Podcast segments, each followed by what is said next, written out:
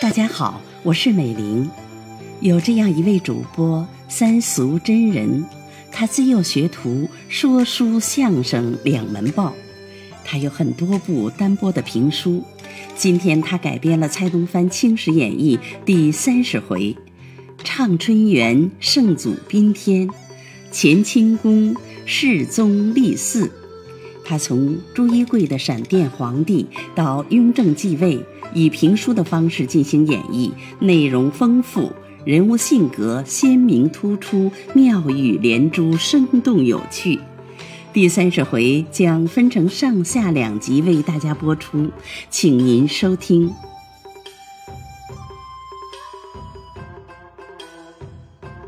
自幼随师学艺，练就奔走江湖。不怕堂前把人丢，说出三篇锦绣。一靠发脱卖相，二凭唇齿舌喉，一文一武信口周，全凭您各位帮凑。有人说了，这个说书的不老实，怎么不老实呢？你看他说的这几句话呀。表面上很谦虚，实际上用的都是人称相声皇帝的郭德纲郭先生的词儿，说明这个人呐，表里不一，在心里他是拿自己个儿当成皇帝的。嗨，您先别急着生气，听我解释。其实啊，我是故意这么说的，为什么呢？因为等会儿要说的书里头。就有这么一个人，他是无智无勇、无德无才，总而言之啊，要啥没啥。偏偏这个人还痴心妄想要做皇帝，到最后呢，落得个千刀万剐，被天下人耻笑。这个人是谁呢？就是咱们前文交代过的那个攻下了台湾城的朱一贵。话说这朱一贵攻进台湾城之后啊，从台湾城里头跑出来的这些个当官的和老百姓们无处可去，全都跑到了澎湖。澎湖守将一听说有叛军扯旗放炮公然造反，已经把台湾城都打下来了，差点没把他吓得尿了裤子。打台湾吧。他不敢打，守澎湖呢，他也不敢守，害怕守不住。那怎么办？那你们把我也带上，咱们一块跑吧。连夜收拾了香笼细软金银财宝，准备坐船往厦门跑。澎湖的老百姓一看，连当官的都要跑，那更是惊慌失措。不知道该怎么办了。唯独在澎湖总兵手下有一个守备，这个人姓林，叫林亮，他比较冷静，他知道跑那就是死路一条啊。普天之下莫非王土，率土之滨莫非王臣，你能跑到哪儿去？临阵脱逃，放到哪朝哪代？那都是砍头抄家的大罪，所以呢，他带着人守在海边拦住了这些想要往厦门跑的官民家眷，不让他们上船。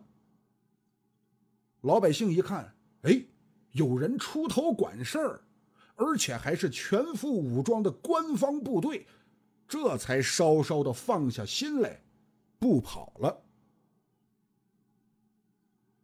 俗话说：“好事不出门，坏事行千里。”这个坏消息很快的就传到了水师提督施世标的耳朵里。这个施世标啊，人家是将门世家，他爸爸就是康熙皇帝手下头号的海军大将施琅。作为水师提督，你的地盘上有人造反，你得去处理呀。于是施世标顶盔贯甲，从厦门来到了澎湖，准备来剿匪平叛。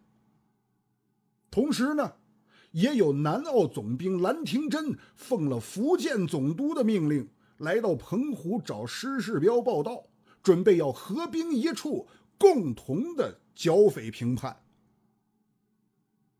施世标命令守备林亮和千总董方两个人作为先锋，带领一支舰队，一共八千多人，直捣鹿耳门。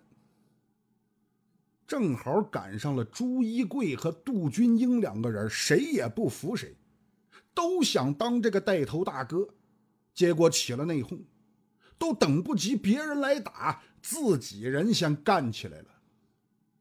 而且呢，因为这个朱一贵呀，目猴而观，胸无大志，起兵造反之后就记住了三件事哪三件？抢钱。抢粮、抢娘们儿，把老百姓都给抢急眼了，自动自发的结成了民团，护卫乡里。为不为国的以后再说，起码我先得把家保住啊，是不是？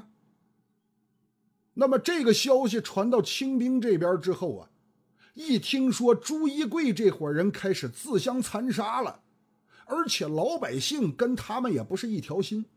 这政府军心里可就有底了，战斗力那是直线上升。先锋部队到了鹿耳门，朱一贵这边的部队啊，拒不投降，而且还开炮抵抗。林亮和董方两个人亲自深入交战前线侦察情况，结果俩人啊，发现一件好事朱一贵的部队到底他不是正规军。行军打仗的规矩那是一点都没有，岸上的炮台用的火药都是随随便便的堆在一起，就这么光明正大的摆在炮台的旁边。林亮心说：“这不是巧了吗？这不是，来人呐，把咱们的炮架起来，就朝着对面摆放火药的位置开炮。这下可好。”三打两不打的，没开几炮，就把叛军的火药库给干爆炸了。这一场爆炸那可就厉害了，震得海水斗笠，天地为昏。岸上的炮台里，这些叛军全都被炸得尸骨无存。林亮和董方两个人那也是老兵油子了，仗打到这个份上。还能不知道怎么办吗？那肯定是冲进去啊！于是下令舍舟登岸，率兵直入。施世标和兰廷珍这个级别的武将，那就更知道这个游戏该怎么玩了呀！带领大军随后跟进，是节节进攻，一边打着叛军，一边还派人喊话：“投降吧！”这边有肉吃。各位，您想啊，就朱一贵和杜君英这种混账东西，他们俩的部队哪能干得过士气如虹的正规军呢？是连战连败，连败连走。清兵趁势追杀，直接打到了台湾城下，围困了台湾城。朱一贵登上城头一看。东西南北到处都是清兵的部队，大炮的声音那是从早到晚响个没完。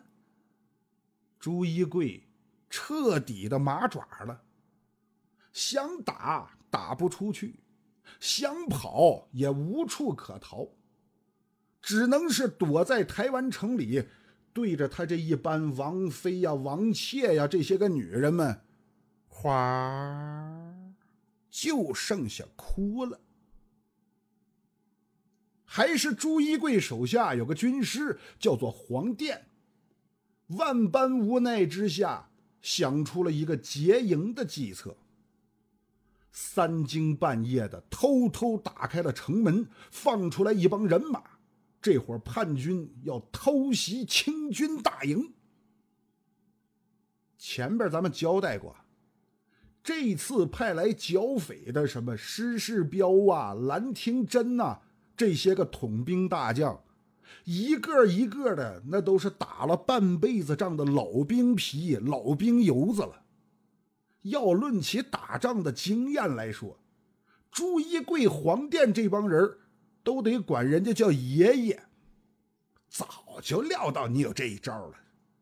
顺水推舟，将计就计的设下了一条空营计。等到被派出来当先锋的李勇和吴外这两个人带着叛军杀进了清军大营之后，只听得一声炮响，杀声四起，是十面埋伏，如同是砍瓜切菜一样，就把这些前来偷袭的叛军招呼的那是舒舒服服。死的死，降的降。林亮斩了李勇，董方刺死了吴外，就剩下一个跟在最后边的军师黄殿。他一看不好，上当了，他是掉头就跑，准备还跑回台湾城里。可是等他转过身来一看，坏了，城门已然是关得死死的。回不去了。台湾城头上站着一员大将，不是旁人，正是清军的游击将军刘德子。各位，您记住了啊，这个人叫刘德子，他可不叫刘德华啊。怎么回事呢？原来呀，当初刘德子被杨泰俘虏了之后，就献给了朱一贵。朱一贵一看，哎呀！这是个名人呐，偶像，我喜欢你很久了，我是听着关于你的故事长大的，你给我签个名儿吧。一看刘德子不愿意给他签名儿，但是朱一贵呢，倒也没有像唐山那几个畜生一样恼羞成怒下毒手，只是把刘德子软禁在学校里，不让他出门，准备慢慢的给偶像做做思想工作。没打算霸王硬上弓。刘德子这面呢，连续三天不吃不喝，宁可饿死，我也不能跟着你混呢。这时候呢，朱一贵的手底下有这么几个念过书的文化人，什么林镐啊、刘化礼呀，他们都偷偷的找人给刘德子带话。说人是铁，饭是钢，一顿不吃饿得慌。你得先吃饱了，调养好了身体，将来才能有无限的可能，想干什么干什么呀。刘德子一听这话，大师兄说的对呀。我要是就这么死了，我媳妇儿肯定得带着我儿子改嫁。到时候就会有别的老爷们睡我的媳妇儿，还打我的娃，那不行，我可受不了这委屈。所以呢，也不绝食了，这才有了“该吃吃，该喝喝，遇事别往心里搁”这句话的吗？哈哈哈，开个玩笑。这一次呢，赶上了黄殿出城劫营，把城里头这些比较能打的叛军。几乎是全部都带出去了。于是啊，林镐和刘化礼两个念过书的，赶紧把台湾城里头这些不想跟着朱一贵造反的老百姓们都联络起来。大家是一拥而上，先是把城门关得死死的，又把刘德子从学校里放出来，让刘德子带头指挥着人马到城头上去防守。不让黄殿进城。黄殿一看无路可退呀，而且他也知道自己那是造反的大罪，想要活命那是天方夜谭，绝对不可能。心说得了，我给自己来个痛快的吧，别等着被人家生擒活捉了。到时候不但受尽严刑拷打，还要被百般凌辱，到最后落个千刀万剐，我何苦呢？于是乎，黄殿一咬牙，一跺脚，大喊一声：“十八的姑娘一朵花！”那个不是不是不是啊，串词了串词了。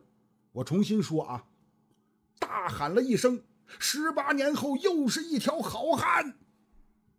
这位黄殿以袖遮脸，投水自尽。施世标下令，降者免死。于是呢，剩下的叛军纷纷是丢盔弃甲，跪地请降。刘德子打开了城门，把平叛大军接进了城，又在施世标面前把前情叙说一遍。啊，是这么这么这么这么这么回事施世标让人抓来了朱一贵，三推六审，句句属实。先把朱一贵关起来，等候上级领导的安排。那朱一贵那些个从百姓家里头抢来的什么皇后啊、娘娘啊、王妃呀、那英啊之类的什么民女们，全都贴出告示，让家里人来认领。从哪儿来的，还回哪儿去。就算是让他们免费的参加了一次好梦一日游。当了几天娘娘，过过瘾就行了，也不追究了。统计下来，打从清兵攻进鹿耳门，一直到光复了台湾府城，也就花了七天时间。嗯，挺好。上帝花了七天时间创造了这个世界，朱一贵呢？他花了七天时间失去了这个世界，然后施世标下令分兵搜剿南北两路，又抓住了杜君英等等几个带头造反的主犯，跟朱一贵一起监送北京。什么叫监送啊？咱们先说这个监送的“监”字儿，是一个木字边旁边一个监督的“监”，哎。您说的没错，也是那个太监的监。那么这个监送又是怎么个形式呢？嗨，其实啊，大家伙都见过，只不过是对不上号而已。我一说您就明白了，就是咱们看古装剧的时候，经常看见那罪犯站在一个木头笼子里，带着枷锁，脑袋和两只手露在外边。用车拉着押送到什么什么地方？哎，对了，那个就叫监送。送到北京之后呢，按照王法一概的凌迟处死，也就是老百姓嘴里经常说的千刀万剐。那么那些个玩忽职守、临阵脱逃的什么道啊、府啊、厅啊、县呐，各个级别的官员们。也都进行治罪。这其中呢，有一个名叫王真的官员，已经都畏罪自尽了。那不行，死了也不饶，把棺材挖出来，把人掏出来，枭首示众，为后来者戒。各位，您说这是何苦来的呢？明知道活不了了。你死在工作岗位上，好歹也能混个烈士称号，能给家里人换点什么抚恤呀、嘉奖什么的，他不香吗？现在可倒好，自己畏罪自尽都不行，还得挖出来再砍一次脑袋。你说他图的是什么呢？有罚就有奖。施世标以下这帮子有功之臣，也是各自都有配套的什么荣誉称号啊、级别待遇啊、现金奖励啊、实物奖励啊等等等等，也就不必细说了。咱们只说康熙帝第二次又平复了台湾，皇上一看。四海升平，八荒无事，自己又年近七旬，明知道风烛草霜，衰年易迈，索性啊开了个盛会，不论是满是汉，只要是在职的官员，啊，以及那些告老还乡的呀，犯了错误被降职处分的呀，这些个官吏们，再加上所有附近能够赶来的年纪六十五岁以上的人，通通的把他们召进了乾清宫。干什么呢？皇上请大伙儿吃饭。这时候正是康熙六十一年的春天，啊，天气晴和，不寒不暖。一帮老头团坐在两旁，数了数，差不多能有一千来个，围住了老皇帝饮起酒来。皇帝又特别加恩，叫他们不要拘谨。大家伙奉了皇上的旨意，那是开怀畅饮呐。喝了一阵儿，老皇帝感觉喝的挺高兴，动了诗兴，写了一首七言律诗。写完以后啊，一看挺高兴，感觉说我写的挺不错。于是呢，就叫这些参加了宴会的官员们来来来来来来，你们也一人来写一首，咱们比比谁写的好。这一下可把这帮官员吓坏了。怎么呢？好不容易当上官了，谁有那个闲工夫写诗练字啊？有点时间都拿来吃喝玩乐还来不及呢。你让我当场写一首诗出来，那就是要了我的命啊！不过呀，各位倒也不用替这些人担心。康熙皇帝爱作诗这个毛病，几乎是个当官的他就知道。那一听说皇上请我们吃饭，那心里早有防备，提前都准备好了，都在袖子里头藏着呢。所以呢，每个人当场都吟成了一诗，功成玉览。啊，虽说是有好有赖吧，总算是没有当场献丑，当着皇帝的面说：“我这个官是买来的啊，其实我不认识字儿。”开玩笑，你这不是打皇上的脸吗？哈哈哈，不可能啊！能进入到这个场合里来的官员，不会写诗算正常，但要说不识字儿，那基本上不可能。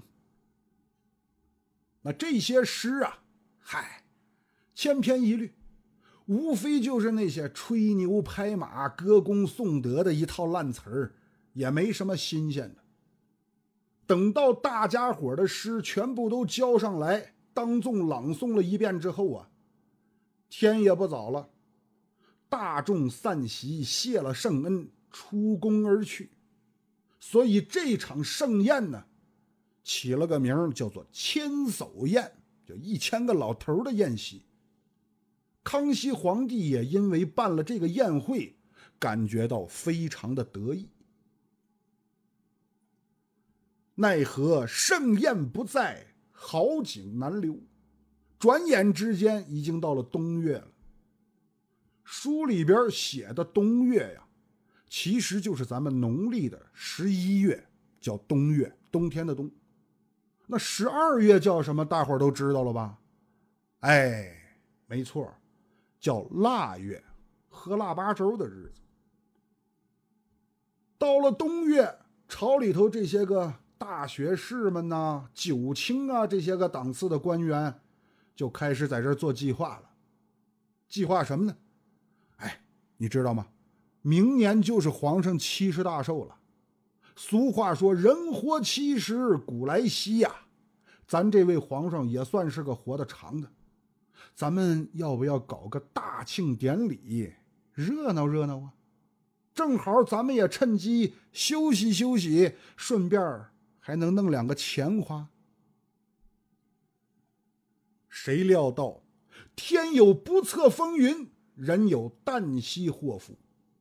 康熙帝竟然生病了，那这场病那真是非同小可。浑身火热，体温一直降不下来不说，而且皇上动不动他就上不来气儿了，这还了得？太医院那几个医官是轮流入内诊脉，这个进来，那个出去，个顶个都忙得脚打后脑勺，手忙脚乱的伺候皇上吃了几副药之后呢，算是稍微好了一些。不过到底呀，是上了岁数的人了，一场病下来，元气大伤。精神头可就比不了以前好了。咱们知道，这满清的皇室他最注重孝道，诸位皇子呢是朝夕问安。早上来跪在皇上门口问一句：“爸爸，你好点了吗？”晚上还得再来一回。咱大伙知道啊，康熙皇帝有三十五个儿子呀，长大成人的也有二十四个。就这么着，早上一趟，晚上一趟的挨个问安，也就皇上不是一般人啊！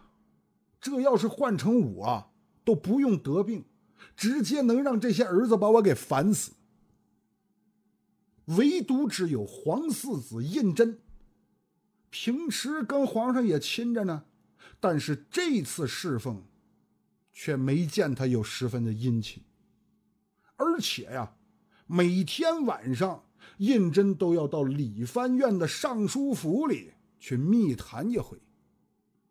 上理藩院干什么去呢？理藩院是什么地方呢？满清皇室的理藩院，换成咱们今天的话说，就是外交部。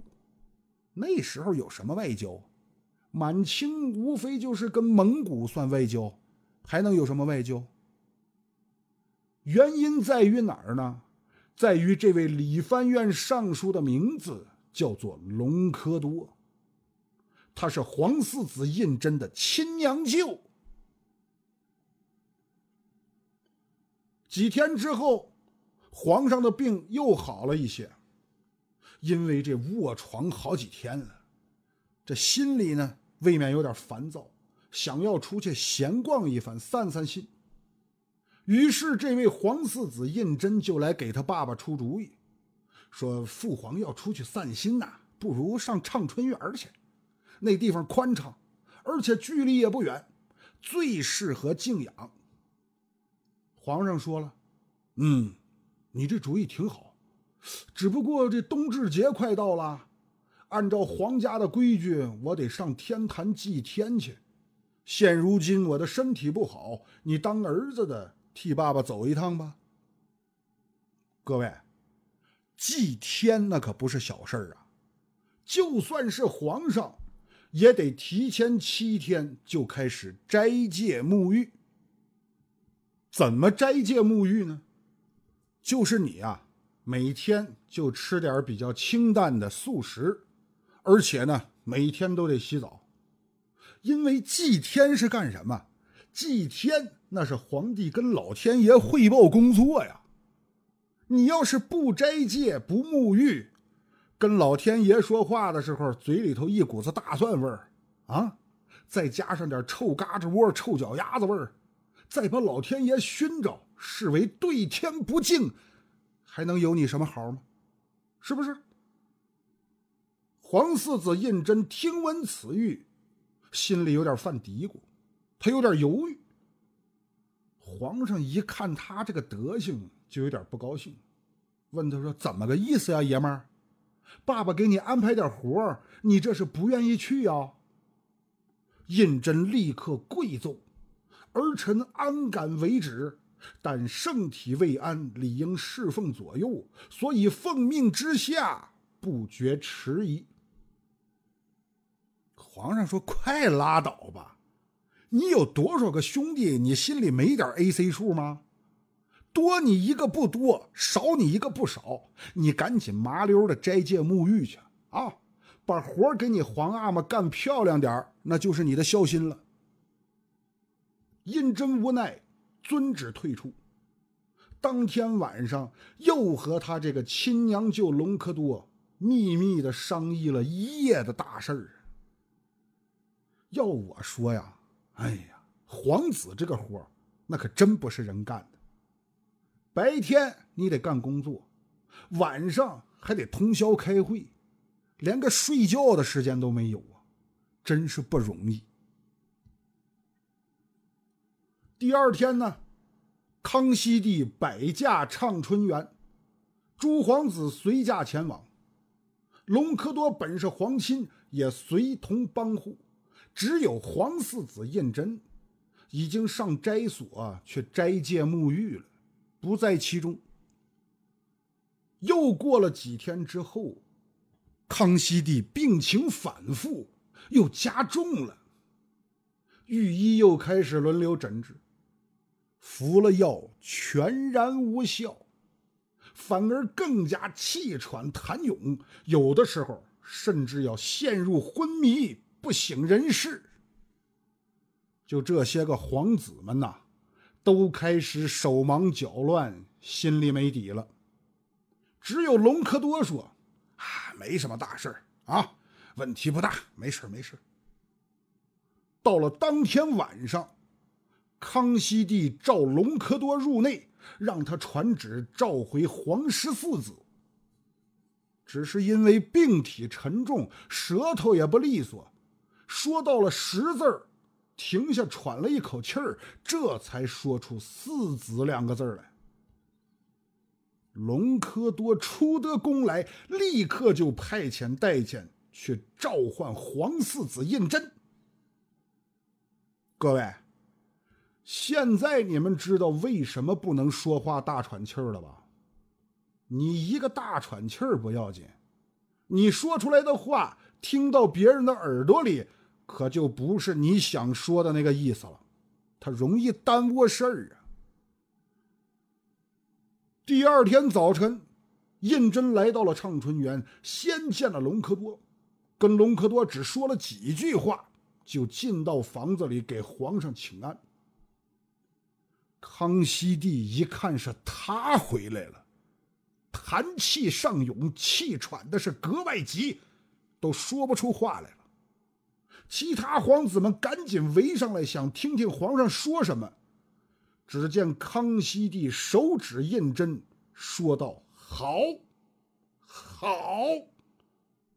就这俩字儿，其他的什么也没说出来，就两眼一翻。就此归天，诸位皇子是齐声嚎哭啊！皇四子胤禛更是大加哀痛，比其他皇子更加凄惨，就属他哭得最凶、最动感情。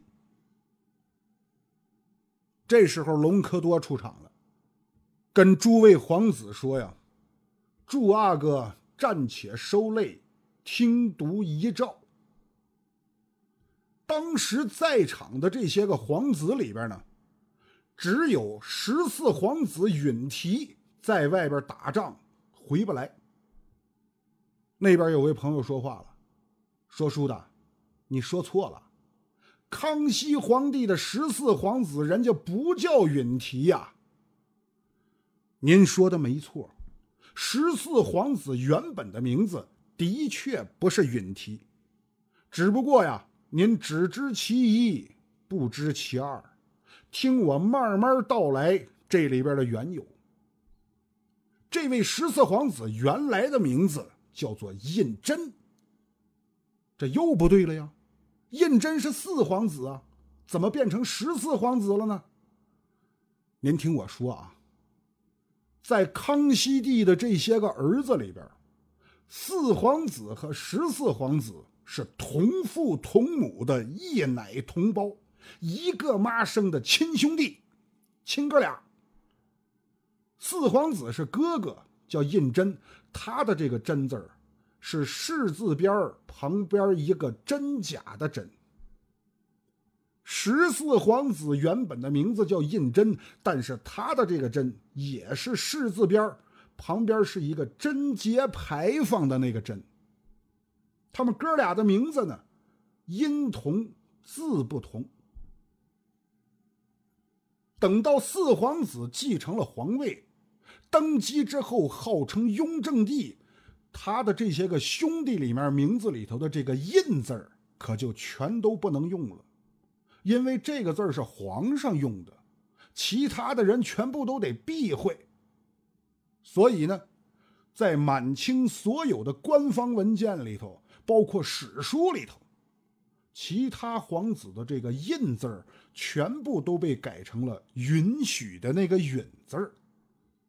但是十四皇子他更倒霉，不光是这个印字不能用了，连这个真字他也不能用了，因为这个字儿跟雍正帝的名字的读音是一样的呀。